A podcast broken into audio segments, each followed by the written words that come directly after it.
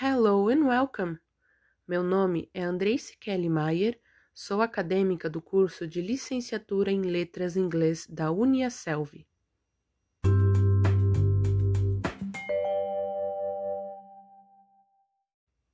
Neste segundo podcast, trago o ensino de língua inglesa como área de concentração e o tema é Língua estrangeira como fator de interação cultural.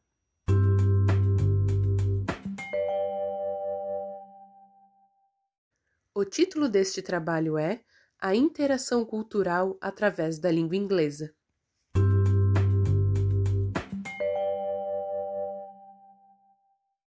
The target audience is English language teachers who are looking for tools to innovate in teaching and reach the new generation of students, connect to media and technologies, and students who are looking for reasons to invest in learning this language, which is constantly growing and expanding.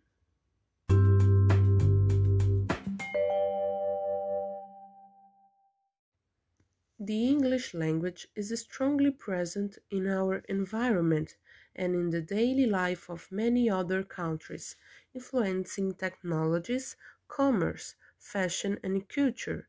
It is through the internet that English has spread so quickly and strongly.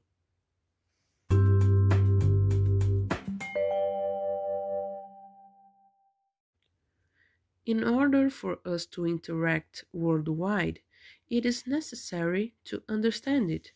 It is not about being fluent and having complete grammatical skills, but understanding and being able to communicate.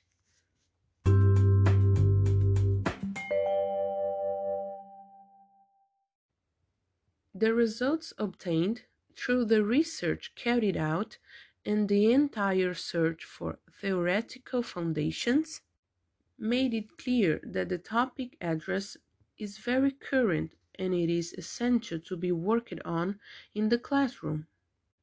To clarify doubts about how much important is learning a second language, as it is able to open doors and expand personal and professional perspective, increasing opportunities and facilitating interaction in this globalized world.